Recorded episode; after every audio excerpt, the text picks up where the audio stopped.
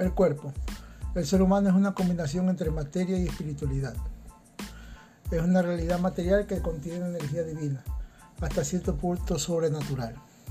Es lo que podríamos llamar el espíritu, y la naturaleza del hombre es la naturaleza humana, en su individualidad. Desde una perspectiva divina, bíblica, el ser humano es la creación de Dios. El cuerpo no puede estar separado del espíritu, ya que forma uno solo.